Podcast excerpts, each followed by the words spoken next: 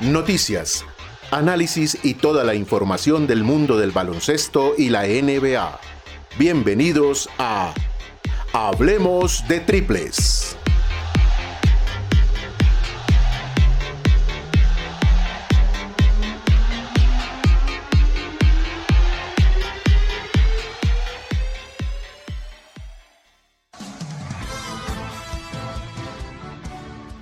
Hola, sean bienvenidos una vez más Hablemos de Triples. Mi nombre es Samuel Prieto y como siempre me acompaña la voz de Juan Sebastián Prieto. En esta ocasión vamos a hablar de lo que fueron las finales de la NBA, mejor dicho, el cierre, esos partidos número 5 y número 6 que finalmente consagraron al equipo angelino, el equipo de LeBron James, de Anthony Davis, de Frank Vogel, de Ray John Rondo, que despachó en un 4 a 2 al Miami Heat que batalló con un Jimmy Butler excelso, pero no le alcanzó. Extrañó a Goran Dragic sin ninguna duda, a un Bama de Bayo en condiciones físicas óptimas y no pudo ser. También hablaremos de lo que fue el arranque de nuestra liga, la Liga Colombiana de Baloncesto, que está teniendo un desarrollo en la burbuja de Cali. Y para eso lo dejo en manos del experto. Juan Sebastián, ¿cómo estás? ¿Qué te ha parecido, pues, primero esas finales? Sí, y, también el arranque de, la liga e, en, Cali. Bueno, claro que sí, empecemos eh, de una vez hablando de lo que más nos gusta del baloncesto, que bueno, ya hace alguna semana no teníamos este podcast largos, pero por lo menos pudieron escuchar en nuestras cápsulas informativas donde como bien lo decías, hablamos un poquito de los primeros partidos de las finales de la NBA y me parece que terminaron de una forma muy interesante. Creo que por lo menos para mí era visible que debían ganar. Como lo dije anteriormente, el equipo de Los Ángeles Lakers era un equipo diseñado para ganar este año y que si no lo lograban, pues era un claro fracaso para la franquicia. Lo lograron con las expectativas que tenían, con un LeBron James dominante, que para mí tiene un MVP totalmente merecido. Anthony Davis cogiendo ese rol eh, de superestrella cuando se necesitaba y claramente eh, los jugadores de rol que aunque a muchos les dieron grandes golpes y críticas como a Danny Green en esos últimos partidos, en el partido 4 o 5 en donde falló ese tiro de último segundo y que todos estos jugadores están ahí por alguna razón y la verdad eso formó este equipo tan grande. Creo que Danny Green es uno de los mejores defensores de la liga, el que creó el término 3D eh, con Eric, eh, perdón, con Greg Popovich hace algunos años atrás y por eso es que eh, fue fundamental en este sistema. Frank Vogel mostró que es un técnico increíble, que tiene una mentalidad única para jugar al baloncesto y todas las piezas se encajaron perfectamente. Lastimosamente para el equipo del Heat no le alcanzó, pero hay que destacar la grandiosa actuación de Jimmy Butler. Eh, números impactantes que nunca lo habíamos visto eh, conseguir, por lo menos de la manera en la que mostró, haciendo triple dobles, cargando el equipo en puntos, siendo extremadamente eficaz. Así que un aplauso para el equipo de Miami Heat que lo debemos tener en, entre ojos, ¿no? Para las próximas temporadas. Así es, Juanse, lastimosamente no pudo ser para la fortuna de Eric Spolstra y su equipo. Ya mencionabas Jimmy con números históricos, de hecho, más adelante vamos a ser más precisos en, en esos registros que dejó. Pero como yo decía, creo que esas ausencias le terminan pesando. También, bueno, habían, habían entrado otras individualidades como la de Tyler Hero, como la de Kendrick Nunn, como la del mismo Olinik, eh, para suplir eh, las ausencias y en parte lo hicieron bien, sin embargo, pues no alcanzó, ya todos sabemos la calidad que tiene eh, Goran Dragic y Bama de Bayo y son, digamos, irreemplazables. ha terminado la temporada para el equipo que, que comanda Pat Riley. Y ahora también hay rumores, suena que es posible la incorporación de Giannis Antetokounmpo, que también lo está sondeando el equipo de Dallas Mavericks. Te pregunto rápidamente, hablando de este tema, para después seguir un poco sobre pues, eh, las finales y elogiar un poco el papel de los Lakers, sin ninguna duda. ¿Dónde verías mejor a Giannis? Eh, ¿Crees que encajaría bien en esta plantilla del Miami Heat? O bien, eh, creo que otra de las cosas que habíamos mencionado anteriormente en uno de los podcasts, tal vez no sea la mejor decisión ir a Dallas si el interés es real, porque no le vas a quitar la pelota a Luka Doncic. Bueno, tienes mucha razón. Yo creo que Dallas de pronto no sea el, el papel o el equipo en donde se pueda desarrollar de la mejor forma. Aunque sí se ha dicho y se han escuchado rumores de que van a intentar conseguirlo, también se ha hablado, o bueno, yo he escuchado porque hay muchos rumores en la liga, muchos periodistas hablan ciertas cosas que supuestamente escuchan y se empiezan a formar un poco de este humo. Pero también se ha dicho que el Miami Heat puede estar muy interesado en, en apostar con todo ese espacio salarial que tienen, como bien hablamos es un equipo muy joven y que la verdad los contratos que tienen no son muy grandes al tener en sus principales armas a los chicos que trajeron del draft. Así que puede ser de pronto una opción interesante. También claramente han dicho varios eh, equipos de la liga, pero a mí me parece que debe llegar a un lugar donde pueda ser claramente la estrella, pero que a la vez sea cuando sea necesario un jugador de rol, un jugador que se adapte a lo que necesita el equipo. Y creo que de pronto en el hit con la mentalidad podría encajar. No sé si en Dallas, como bien hablamos, el modelo de juego le favorezca, pero hay que esperar. Creo que es una liga en donde se crean muchos rumores y nos hacen pensar muchas cosas. Así que bueno, esperemos a que Janis tome la mejor decisión y nos sorprenda, sea cual sea la decisión en el próximo año. Sí, bien mencionas, temporada de humo total. Eh, técnicos van y vienen, jugadores igual, muchos libres, contratos, el draft a la vuelta de la esquina, en fin. Sin embargo, tú mencionaste también algo muy importante y es la mentalidad que tiene el Miami Heat y por qué también yo creo que en todo caso sería un equipo ideal si llega a abandonar el griego la disciplina de Milwaukee Bucks. Y es que eh, es un equipo que trabaja para el equipo, valga la redundancia.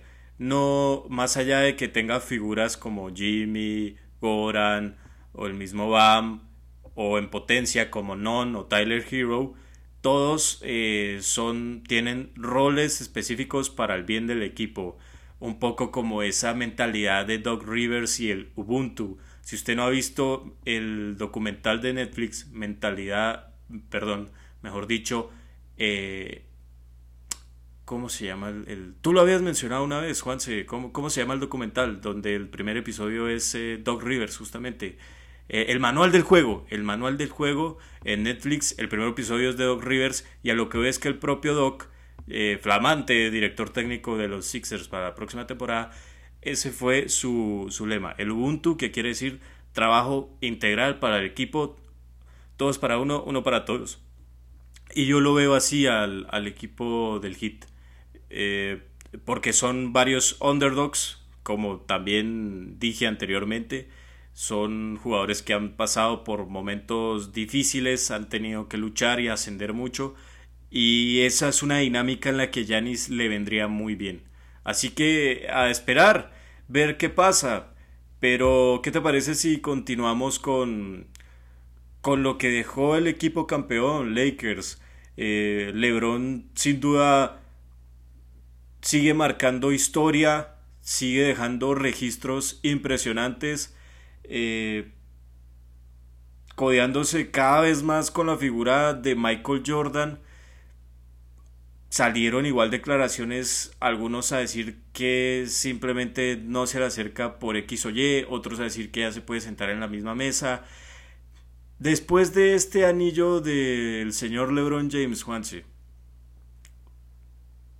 ¿dónde, ¿en dónde se le coloca en, en esa en ese Olimpo en el que ha estado en el puesto más alto Air Jordan tanto tiempo?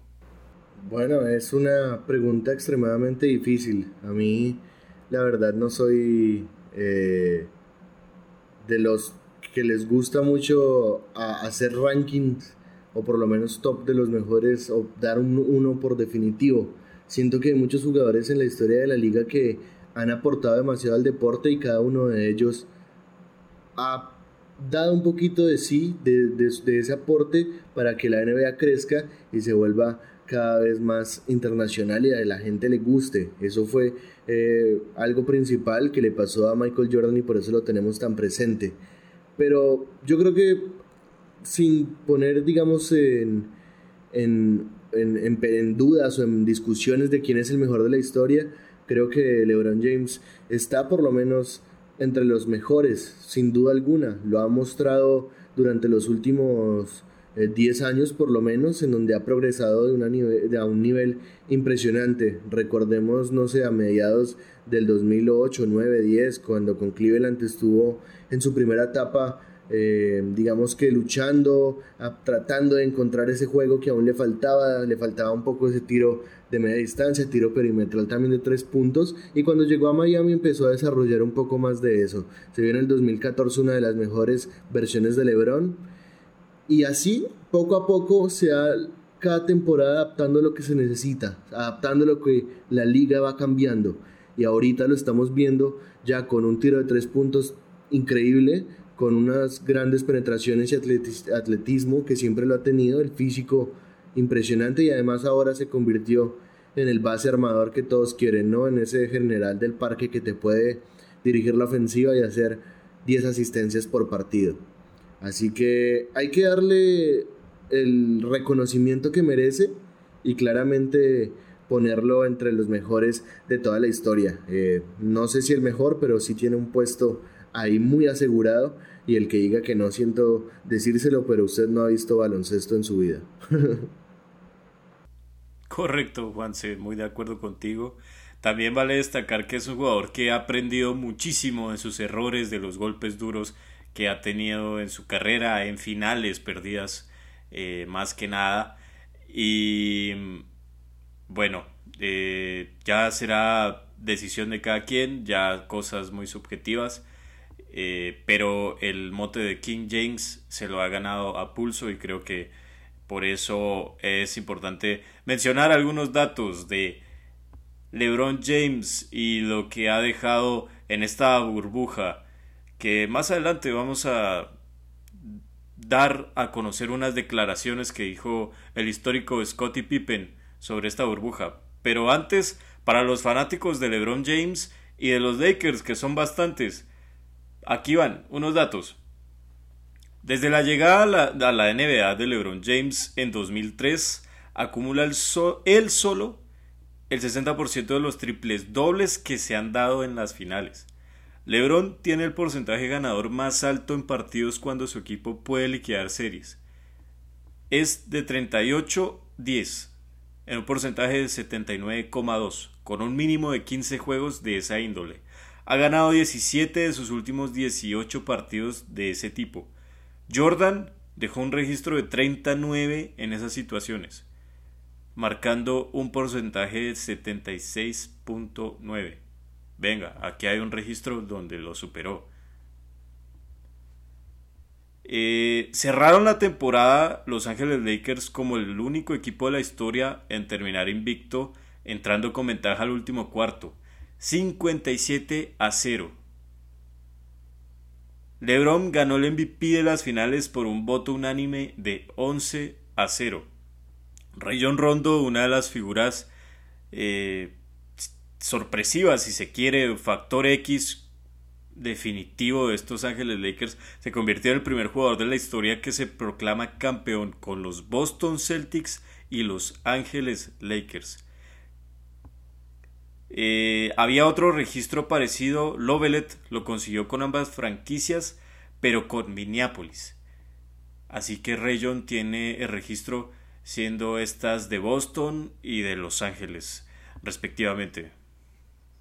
Además, eh, recordar, Sammy, que, que Rayon Rondo, además de, como bien lo destacas, estas dos franquicias tienen mucha historia de rivalidad, así que eso es también lo que lo hace tan curioso. Y también como dato, yo diría que logró eh, conseguir título en la era dominada por Kobe y también ahora en la era dominada por LeBron.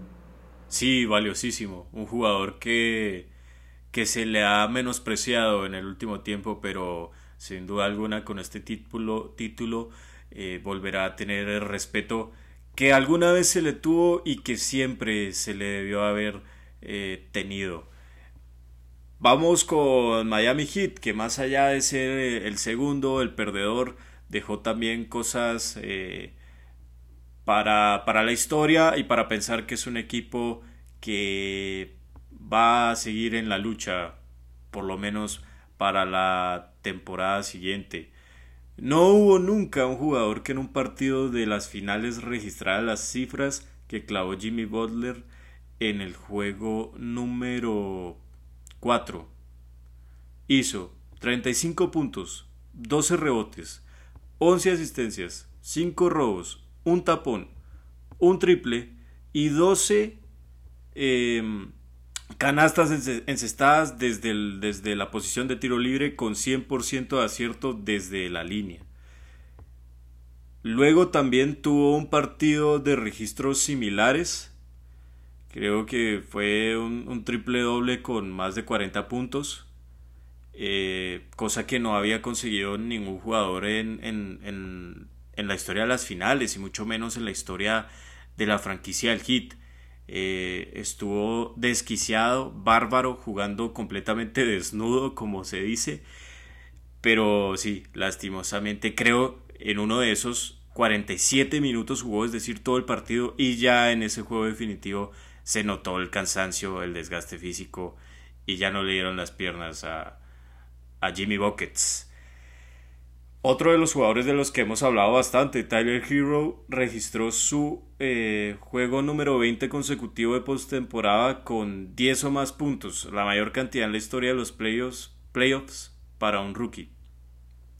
Y volviendo al equipo de los Lakers, por último, pero no menos importante, Ginny Boss es la primera propietaria de un equipo en ganar un campeonato de la NBA. Sí, señores. Y además también Vale destacar que después de tres meses la NBA registró cero casos por coronavirus. Ningún jugador, miembro de equipo, árbitro, familiar, nadie.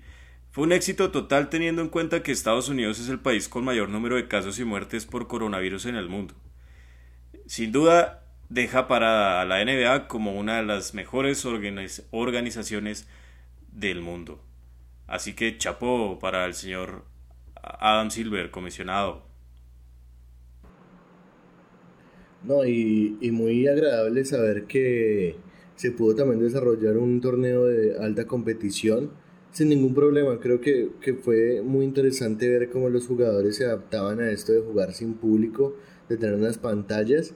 Pero al final creo que fue una competencia muy entretenida, vimos partidos increíbles, aunque fue totalmente atípico a lo que conocemos. A mí me eh, pareció súper raro ver a los jugadores celebrando en silencio el estadio, eh, con algo, una imagen que va a durar quedar para toda la vida. Eh, la verdad, eh, yo lo veía la celebración con mi novia y yo le decía, no, es como si estuvieran felices, pero, pero como que a la vez no pueden terminar la celebración. Entonces, bueno, también muy bien por hacer este gran esfuerzo de hacer esta burbuja además de lograrla eh, tan internacional, que todos pudimos ver los partidos y como tú dices, pues muy bien además que no haya tenido ningún inconveniente con este problema que se llama el COVID-19. Correcto, y decías una palabra clave en todo este asunto, atípico. Pues para el señor Scottie Pippen, como había dicho, también eh, le restó méritos al campeonato de los Lakers, porque para él en sí a la burbuja en general, porque para él eso no es NBA, son partidos amistosos. Dice que hay menos presión por no tener aficionados, por no realizar los viajes, En fin, es una voz autorizada, ganó seis veces el anillo con los Bulls junto a Michael Jordan. Sin embargo, eh, creo que es más una intención de tirarle un palito a más de alguno para que se le bajen los humos y desde la perspectiva del señor Pipen decir que son inalcanzables. Respetable, pero me parece que más allá de que tenga cierta razón, eh, también hay que ver el otro lado, ¿no? Eh, la, inactividad que se tuvo, eh, lo difícil desde la parte emocional, anímica, el estar tanto tiempo metido en un sitio pues justamente atípico al de sus hogares y demás, son cosas que, que afectan al ser humano en sí, eh, más allá de la parte del jugador, no son robots, son seres humanos que sienten, viven y necesitan de, cosas tan esenciales como nosotros, eh, los eh, terrestres comunes y corrientes, sin esas capacidades asombrosas en, en los deportes, bueno, ellos también son así y, hay, que, hay que valorar por ese lado que, que, lo han, que lo han hecho de la mejor manera, más allá de que también hubo incidentes por temas de, digamos, boicot o protestas eh, por los asuntos raciales en Estados Unidos. Sin embargo, eh, fue un éxito total y esperamos que así también sea la temporada 2021 que parece arranca en diciembre pero ya veremos lo más cercano que se viene ahora es el draft. Pero hemos llegado hasta aquí con la NBA. Para pasar a lo que es la Liga de Baloncesto Colombiana, que arrancó hace unos días, unas semanas atrás, hace poco tiempo. Eh, el Evangelista Mora, el, complejo donde se está realizando en la ciudad de Cali, es el que es el recinto donde se están albergando estos partidos. Eh, ha sido por el momento exitoso, si se quiere. Eh, sin embargo, hubo un susto con el eh, Team Cali y Sabios por la preocupación de que hubiera un caso. Sin embargo, pues esto salió avante. Team Cali ya debutó. Sabios creo que no lo ha hecho. Juanse, eh, tú me corregirás. Pero hay una certeza y es que Titanes, el actual campeón, luce imparable. Y vuelve a, traer la, pregunta, la interrogante de, que si esta es una liga dispareja.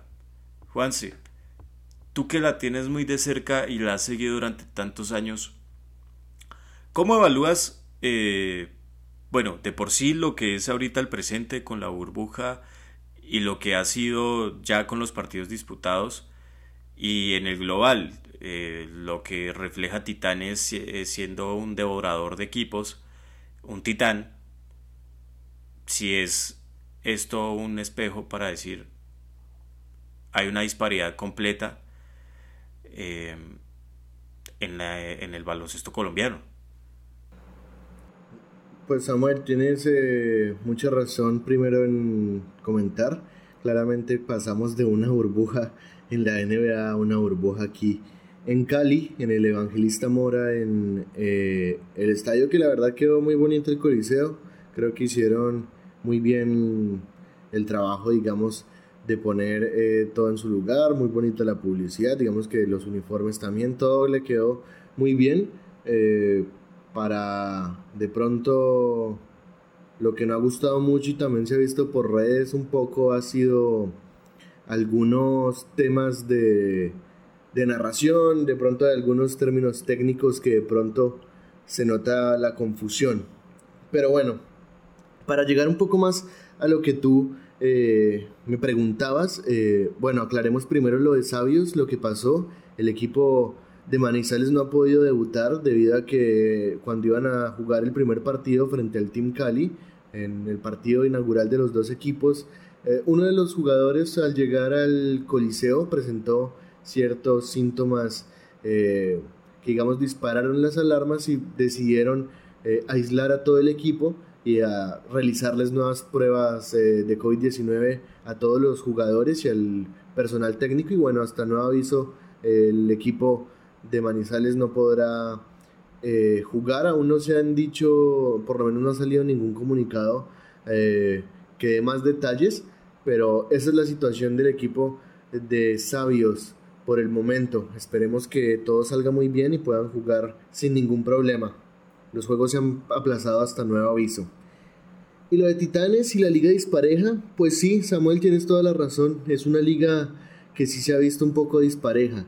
Eh, ya lo hablábamos antes cuando se nota que Titanes, yo creo que me parece a mí que tiene un apoyo de la alcaldía porque se nota que el, el, capital que, que, tienen es bastante amplio. Han logrado traer a figuras internacionalmente y también a nivel latinoamericano como lo son el puertorriqueño Jonathan Rodríguez, el ya mencionado base de la selección argentina Salen Zafar, eh, está jugando el señor Juan Tello, eh, que jugaba en Europa, vino uno de los nacionales que debería ser, eh, yo creo que ya internacional, que es Tony Trocha, jugador que ha pasado por NCAA y que ha hecho un gran, digamos que paso por los Estados Unidos. Entonces, para traer a estos jugadores hay que tener un buen dinero, hay que tener buen capital y digamos si lo ponemos eh, en la balanza hacia el otro lado a digamos equipos como Piratas o como Búcaros que han publicado abiertamente a través de sus redes pidiendo ayuda a través de vacas o consignaciones a sus cuentas bancarias para poder participar en esta liga, pues sí se nota un poco disparejo, ¿no? Y lo hemos visto en algunos partidos en donde se ganan por 20 puntos sin ningún problema y que ni siquiera se les ha tratado de acercar el otro rival. Pero justo por eso quería yo ver qué iba a pasar hoy. Hoy quería ver el partido que jugó contra Tigrillos y yo decía, bueno, Tigrillos lastimosamente tuvo una lesión terrible que fue la de su estrella Wesley Van Beek. Eh, logró 32 puntos, una máquina en el primer partido. Y en el segundo pues eh, sufrió un golpe en su rostro, exactamente en su mandíbula, lo cual eh, pues eh, hizo que sufriera una fractura hemifacial izquierda. Y bueno, se va a perder prácticamente toda la temporada porque esta liga solo va a durar un mes, va a ser express, así que lastimosamente se les pierde. Y yo decía, ¿qué va a pasar cuando se enfrenten a este titán de titanes con grandes jugadores?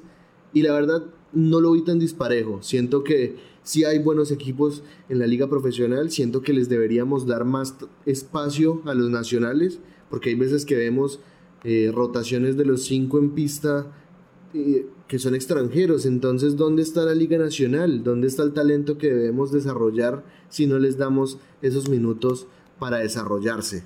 De resto siento que ha sido una buena liga, no sé cómo la hayas visto tú Samuel, pero por lo menos puedo destacar el trabajo de Cóndores, que también es un equipo, digamos que un poco... Eh, eh, infravalorado, ¿no? Que ha perdido los dos primeros partidos, se levantó muy bien en el tercero, pero yo tengo que darle por lo menos un, llamado de atención al técnico David Watkins. Vas a matar a sus jugadores. Seis jugadores nada más jugaron el segundo partido. Casi 35 minutos en promedio jugó una persona que por una estrella en la NBA juega 30 minutos por partido. O sea que hombre, hay que darle un poco de confianza al resto de la plantilla, los nacionales, porque prácticamente jugaron cinco eh, extranjeros, cinco americanos, eh, estadounidenses y dos jugadores colombianos. Entonces, un tremendo llamado de atención para que esto por favor no pase y podamos eh, darle una amplia rotación como debe ser 8 o 10 jugadores lo normal para que también pues puedan tener sus procesos de recuperación. Así que ojo ahí al norteamericano Watkins, que bueno, sacaron su primera victoria y para resaltar, pues eh, Chas Glota con 23 puntos ha logrado eh, liderar este equipo de Cundinamarca. ¿Tú cómo ves la liga, Samuel? ¿Qué tal te ha parecido los pocos partidos que hemos visto hasta el momento? Me ha gustado, Juanse, con la salvedad de ese eh, percance que no ha pasado a mayores, eh, afortunadamente, entre Team Sabios, perdón, entre Team Cali y Sabios de Manizales, que no ha podido debutar justamente el equipo de Sabios. Eh, sin embargo, dejando eso de un lado, me ha gustado el nivel de básquetbol. Ah, hemos visto partidos interesantes.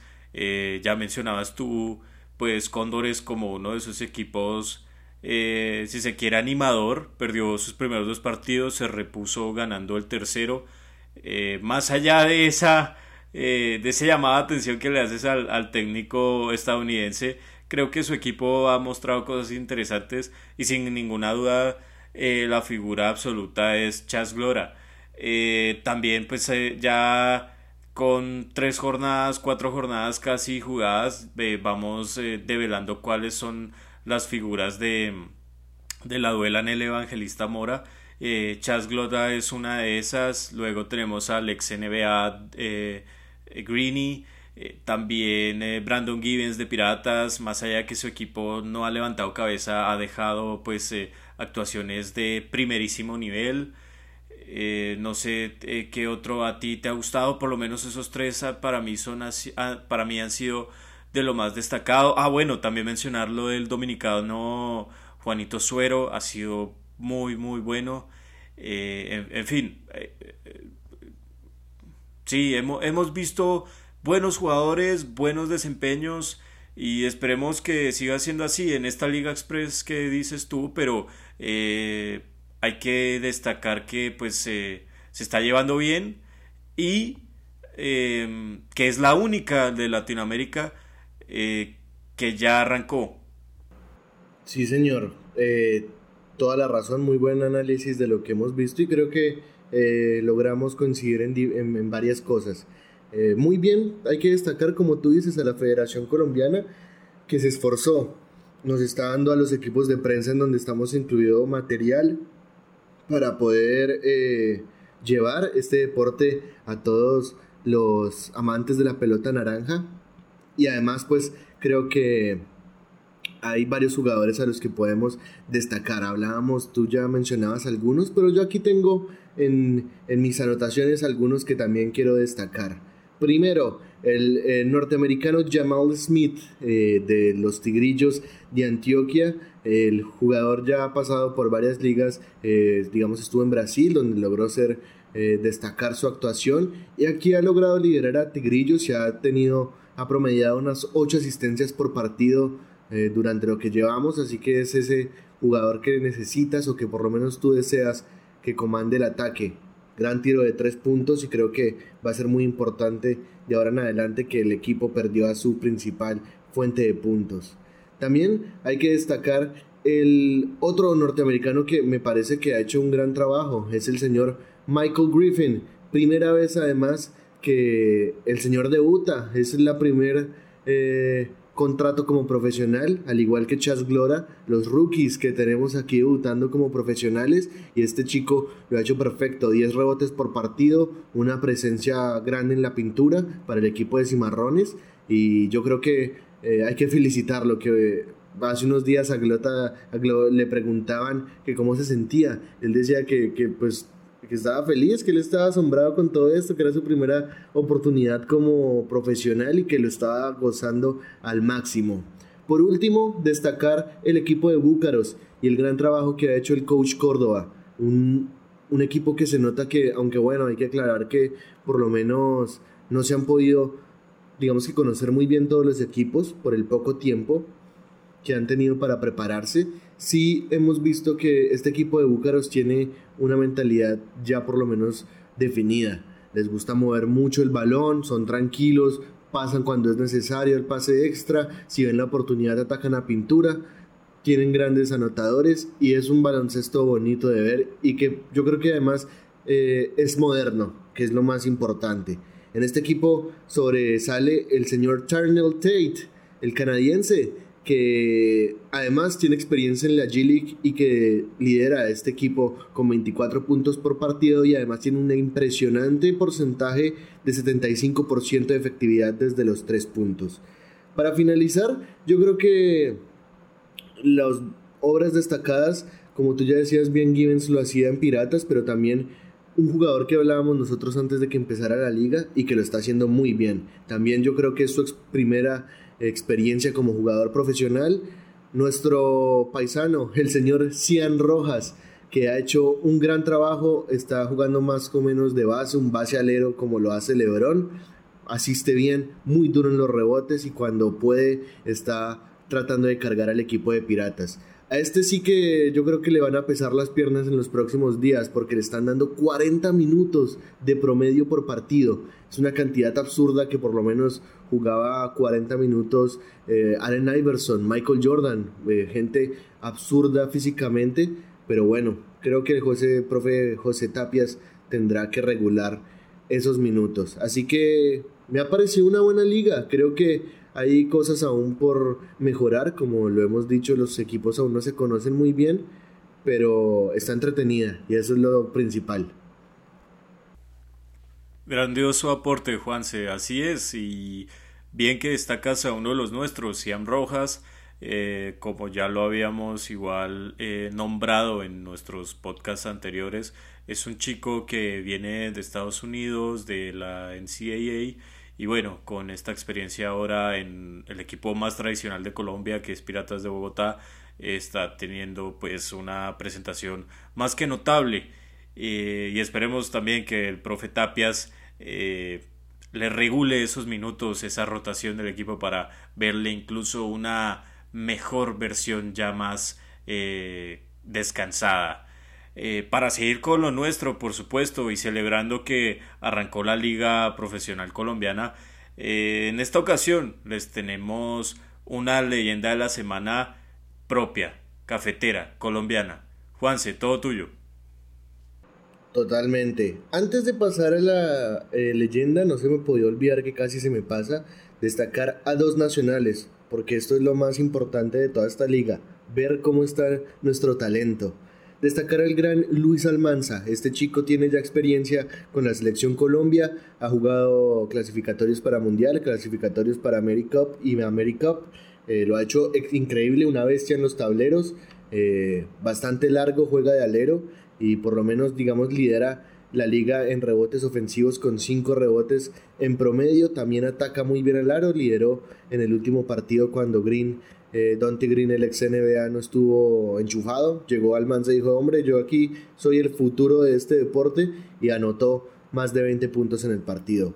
El segundo al que debemos eh, destacar es Álvaro Peña, un jugador que ha pasado por todos los niveles del baloncesto colombiano. Selección Bogotá, ha jugado como profesionalmente y es una bestia. Un alero de más o menos unos 1,95, le pongo no 98, no es muy alto para su posición, pero igual tienen un repertorio ofensivo muy bueno, una bestia en los rebotes, en donde ya eh, acumula 7.3 y además ha logrado ayudar al equipo de Cóndores con muy buenos puntos. Entonces, mucho ojo a este jugador y creo que hay que darle más reconocimiento a lo que se le está dando porque la verdad técnicamente es increíble y es muy joven también.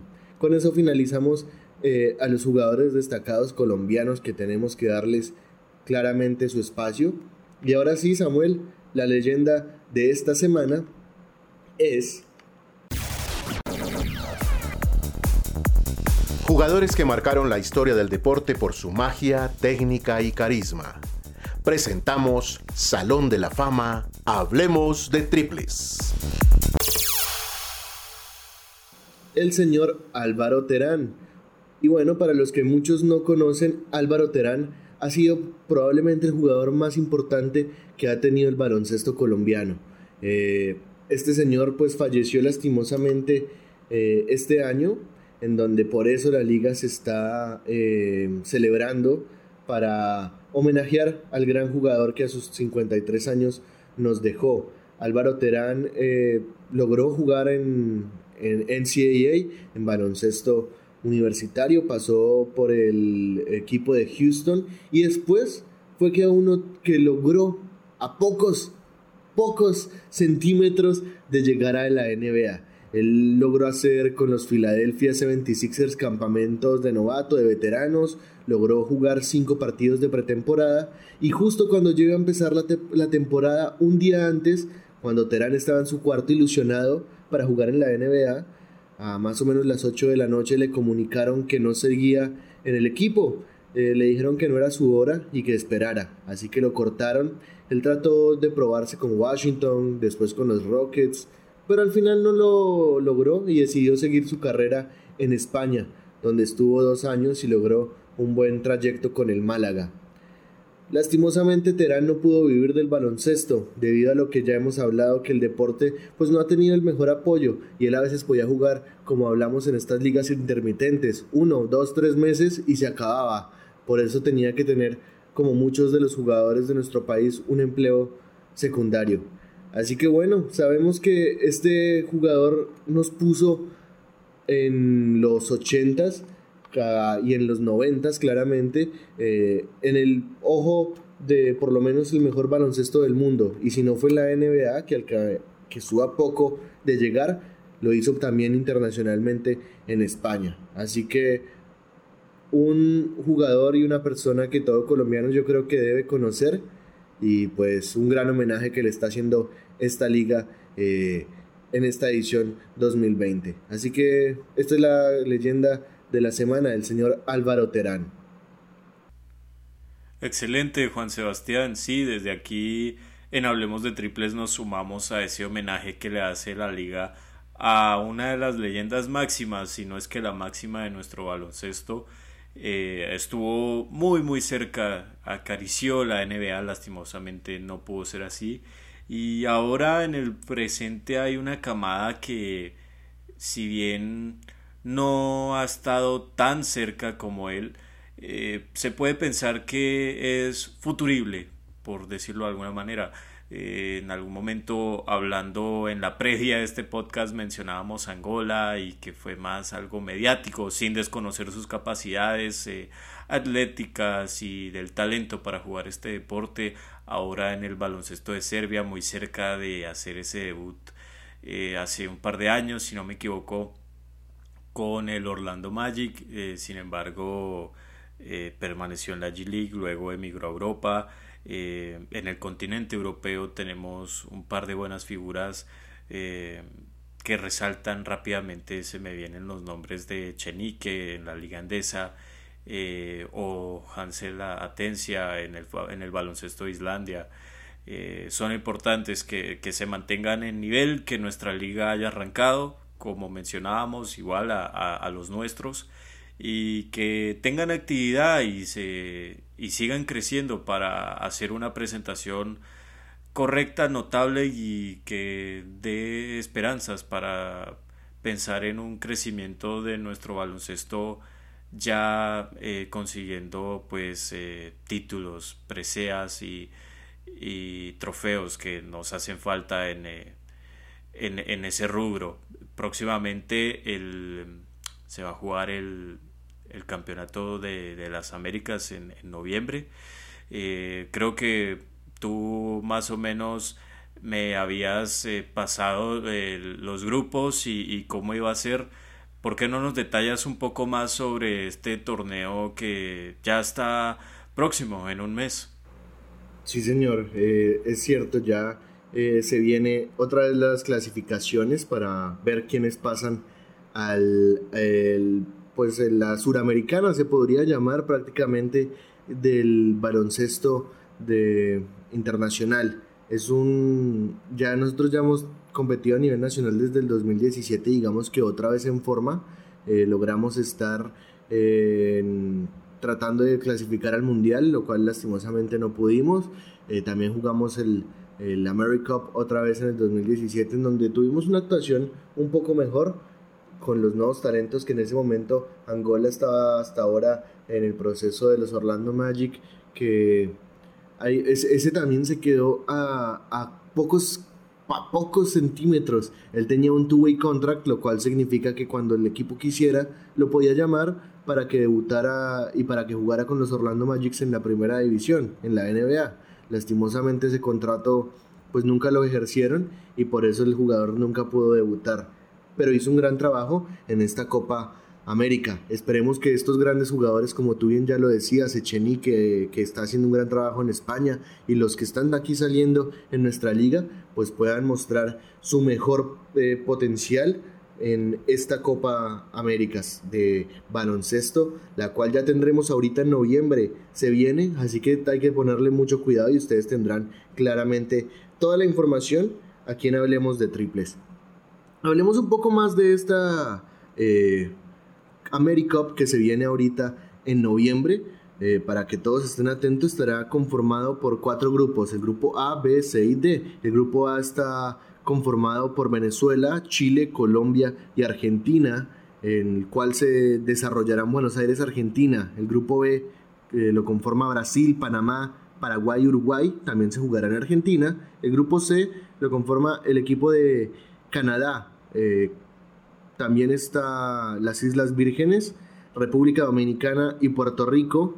En el grupo D estará, ah, perdón, y Cuba. Y en el grupo D, ahí sí estará eh, Estados Unidos, eh, México y Puerto Rico. Así que vamos a ver cómo les va en general a todos los equipos. Creo que nos toca un grupo complicado. El baloncesto de Venezuela eh, se sabe que es un país basquetero. Chile poco a poco ha estado mostrando el, progreso en este deporte. Ellos sí tienen, digamos, una liga un poco más eh, frecuente, así que eso es muy bueno para que el talento poco a poco se esté cosechando y ellos también tienen algunos jóvenes que están tratando de buscar ese empujón hacia la NBA.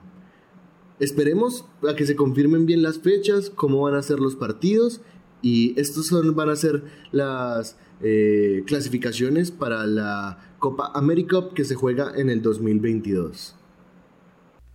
Sí, grupo complejo, sin duda el rival a vencer va a ser la Argentina. Eh, ya todos conocemos pues la historia, trascendencia y jugadores que tiene eh, el equipo pues albiceleste.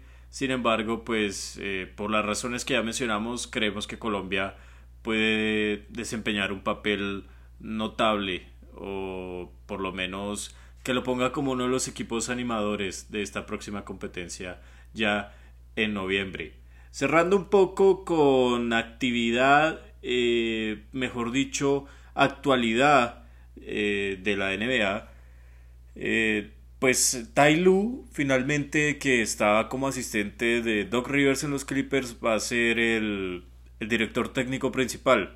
Su cuerpo técnico va eh, a estar conformado por Chauncey Billups, quien fue campeón de la NBA, jugador más valioso de las finales de 2004 y cinco veces All-Star, y el exentrenador en jefe de los Hawks, Bucks, Cavaliers, eh, Larry Drew. El contrato de Tai Lu va a ser por cinco años.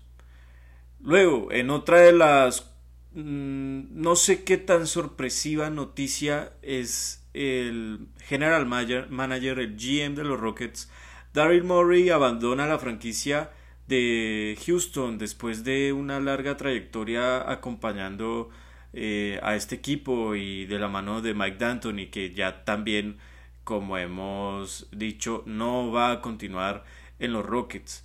Eh, el señor Daryl Morey deja un equipo con la racha activa más larga entrando en playoffs. Fueron ocho años pero con una despensa vacía. No hay espacio salarial en la franquicia de Houston y muchas primeras rondas comprometidas.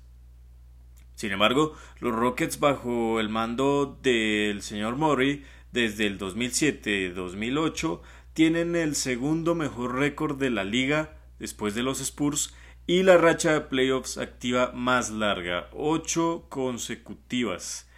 Eh, bueno, Creo que finalmente al señor Mori le pasó factura un altercado que tuvo por las redes sociales, un tuit en apoyo a, a las protestas en Hong Kong. Esto no, no se lo tomó bien el gobierno de China, ya sabemos pues eh, la ideología de este país eh, en cuestiones políticas.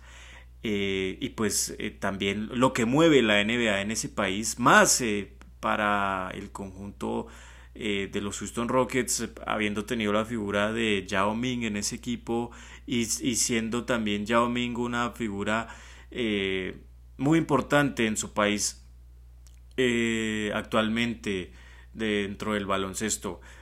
finalmente se tomó la decisión de que los Rockets no iban a ser transmitidos en el gigante asiático eh, perdió mucho dinero sin duda y ya el desgaste de mm, pues de haber intentado ser revolucionario, revolucionario perdón, con Mike D'Antoni y el Small Ball y que no haya dado resultado después de tanto tiempo, más allá de estar en los playoffs siempre desde su llegada, pues creo que es un paso al costado muy respetable, Juanse. No sé qué opinión, qué opinión tienes al respecto. Bueno, Sammy, sí, que ya hablabas bien eh, de lo de Tyron Lu, que ojalá le vaya bien. A mí, la verdad, yo le tengo cierto, digamos que eh, recelo, no sé cómo decirlo a Tyron Lu, porque me parece que hizo un buen, digamos que cuando estuvo dirigiendo a Cleveland, me parecía que la ofensiva la lideraba más LeBron que el entrenador pero igual dicen que él es una gran persona que se lleva excelente con los jugadores y eso es lo más importante también de un técnico, que tenga una buena relación con su plantel. Entonces esperemos que le vaya muy bien y como tú dices también creo que lo va a acompañar el gran Chauncey Billups que es de mis jugadores favoritos de toda la historia, un, un armador como de los que ya no existen. Además que él fue, se podría decir que los que empezó a generar ese tipo de base anotador de tres puntos, tipo Steph Curry. Él fue el primero en salir de pantallas rápidamente y sacar ese triple o, esa, o, entrar rápido a canasta con la flotadora. Un mago ofensivamente era este señor y ojalá se lo transmita a, a Beverly o a cualquiera de sus bases que va a dirigir. Hablando de lo del GM de los Rockets, pues me parece que la franquicia literalmente está tomando totalmente una renovación y no sé y por lo menos yo no creo que vayan a reconstruir, pero si quieren por lo menos oxigenar un poco a la franquicia.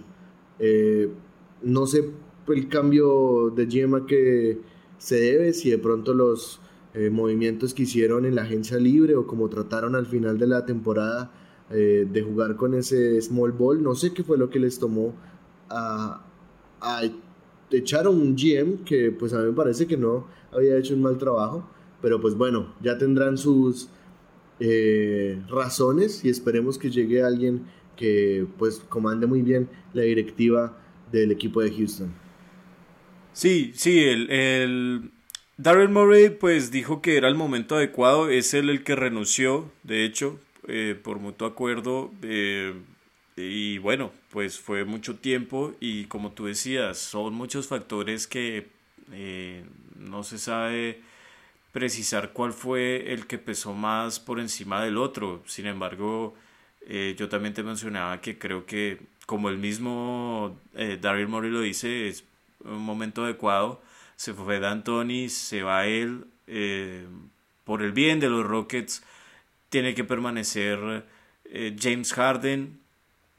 Y uno imaginaría que también Russell Westbrook, más allá de que su desempeño en la burbuja fue más negativo que positivo. Sin embargo, eh, Russell es un jugador de altibajos y puede ser que la temporada 2021 eh, sea un alto para él.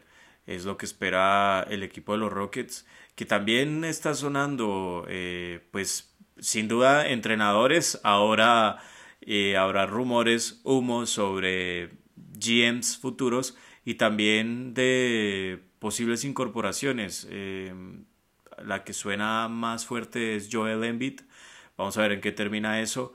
Pero bueno, ya eso será eh, trabajo de, de, de Vogue, de Champs y de los reconocidos que se dedican a, esto, a mantenernos informados sobre la actualidad de la NBA y, y lo último que, que se está moviendo ahora antes de que inicie esta nueva temporada potencialmente en diciembre, como ya había mencionado el comisionado Adam Silver. Para despedirnos, eh, esta es una buena para los oyentes en Guatemala, y es que se está desarrollando el primer campeonato de 3x3 y es eh, de libre acceso, por así decirlo. Cualquier persona que tenga pues eh, la voluntad de hacerlo puede em, entrar a, la página de la federación y allá encontrará un link donde puede inscribirse eh, él o ella junto, junto con tres personas, eh, junto con dos personas, perdón, mínimamente, y em, pues allá te, le pondrá un nombre a su equipo, la equipación y demás. Eh, y ya se jugó la primera jornada el pasado fin de semana, 17 y 18.